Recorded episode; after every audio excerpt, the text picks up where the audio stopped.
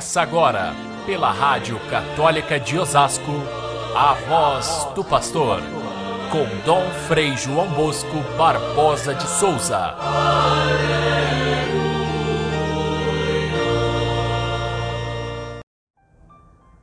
Os sumos sacerdotes e os anciãos do povo se aproximaram de Jesus e perguntaram: Com que autoridade fazes estas coisas?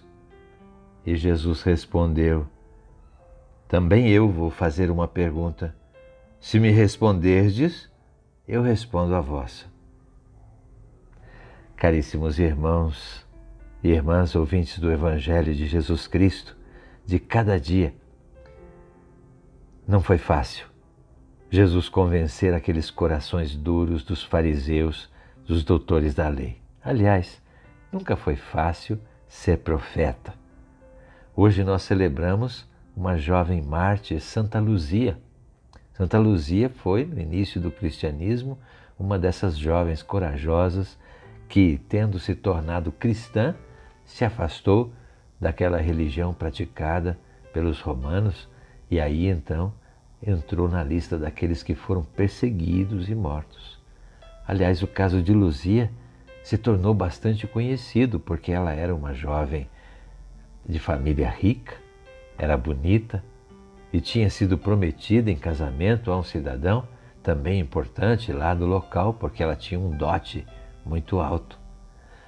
Tendo ficado órfã de pai, a sua mãe viúva queria que ela se casasse com aquele homem, mas ela não aceitou. E a mãe doente acabou indo com ela na, numa peregrinação até a cidade de Catânia, vizinha de Siracusa, onde havia o túmulo de uma outra mártir, Santa Águeda, que foi martirizada uns 50 anos antes. A mãe de Luzia ficou muito tocada e acabou sendo curada da sua enfermidade naquela visita. E aí passou a aceitar que Luzia não se casasse.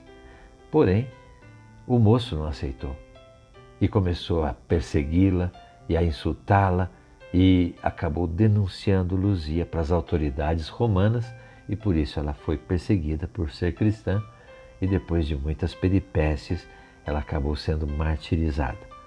Luzia se tornou conhecida também porque o seu nome, Luzia ou Lúcia, significa portadora de luz e por isso então foi associado o seu nome à proteção dos olhos. Hoje, quem tem problemas nos olhos reza para Santa Luzia e ela realmente intercede por todos aqueles que sofrem. Seu caso ficou muito conhecido, ela se tornou é, semente de novos cristãos que também entraram para a fé cristã com muito heroísmo, mesmo naquele tempo das perseguições.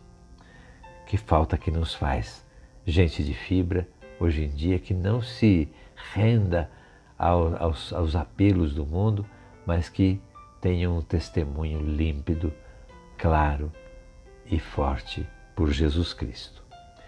Jesus Cristo aparece no Evangelho de hoje discutindo com os fariseus e os doutores da lei que não queriam aceitar o seu ensinamento.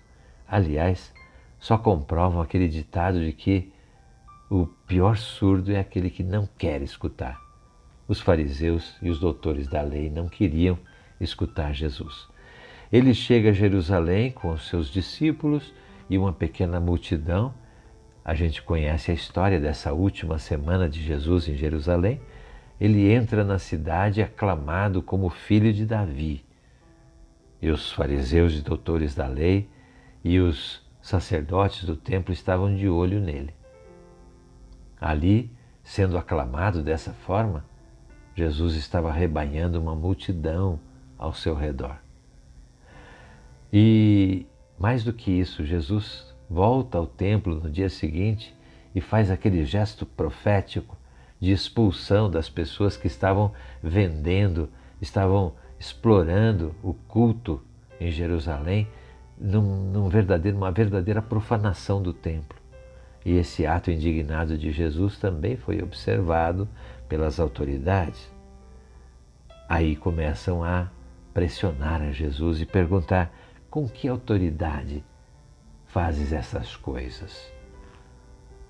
E Jesus não responde. Aliás, responde com uma outra pergunta, dizendo para eles: Vocês acham que o batismo que João batizava era um batismo de Deus ou era dos homens? As autoridades ficaram encurraladas porque, se dissessem que era de Deus, por que, que eles não se converteram? Se dissesse que era falso, que era dos homens, aquela multidão que gostava de João Batista ficaria contra eles. E então, com muita hipocrisia, eles responderam: Ah, nós não sabemos. Não sabem? Disse Jesus. Então, se vocês não sabem, também não vou eu responder a pergunta de vocês com que autoridade eu faço essas coisas. E saiu de ombros e foi para outro lugar. Esse episódio foi anotado por São Mateus com muita, com, com muita precisão, porque significa várias coisas. Primeiro, fala de João Batista, que, que era muito bem aceito pela, por aquela multidão que entendeu a sua linguagem de conversão. Os fariseus, os doutores da lei, haviam eh, tomado para si toda a ação do templo para lucrar em cima disso. E a grande parte da, da população mais pobre ficava fora. E João Batista falava muito claro quanto a isso. Chamou aqueles fariseus e doutores da lei de hipócritas, de raça de víboras. É, eles tinham realmente motivo para não gostar de João Batista, mas tinham medo daquela multidão, por isso não responderam. E Jesus também não responde por diversas razões. Primeiro, porque se eles tivessem aceito a conversão proposta por João Batista, teriam aceito também a sua pregação do reino. Porque João Batista havia apontado a Jesus como Cordeiro de Deus. Jesus assim validava o batismo de João como uma coisa de Deus, embora fosse ainda uma preparação para um novo batismo que ele próprio iria selar na cruz e na ressurreição. Mas ele falava assim que o batismo de João era válido. Aliás, ele tinha entrado na fila dos pobres, dos humildes, para ser batizado por João. Agora, diante daqueles que negavam a sua, a, a sua autoridade, Jesus se mostra muito mais autoridade do que eles. Mostram que eles não tinham autoridade nenhuma para exigir aquilo que eles exigiam dos pobres. Jesus, assim, afirma a sua verdadeira autoridade de profeta. E aqui ele tem a dizer para nós algumas lições muito grandes. Primeiro, nesse tempo de advento, como é bom a gente ouvir a Jesus validando o discurso de João Batista que busca uma verdadeira conversão. Nós também temos que fazer essa conversão. Nós temos que identificar quem são aqueles que têm verdadeira autoridade. Nem sempre aqueles que são governantes, aqueles que fazem as leis, aqueles que têm poder, são aqueles que têm a justiça, a verdade e o direito. Quantas vezes nós temos que nos pronunciar contra aqueles que, têm, que detêm o poder, porque eles são, na verdade, não têm essa autoridade. Jesus sim é autoridade porque ele já tinha mostrado isso e o povo reconhecia nele uma autoridade que os fariseus não tinham. Não aceitar a hipocrisia dos fariseus nos leva também a não aceitar a hipocrisia de tanta gente que critica a fé, critica a igreja, critica o Papa, critica aqueles que fazem a, a, a, o pastoreio no reino, criticam em nome do quê? Da sua própria, do seu próprio puritanismo, do seu próprio interesse.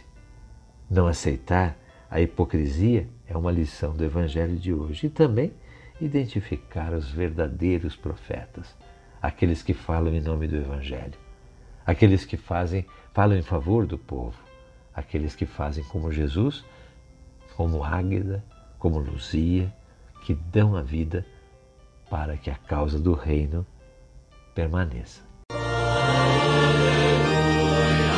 Você ouviu pela Rádio Católica de Osasco A voz do pastor, com Dom Frei João Bosco Barbosa de Souza.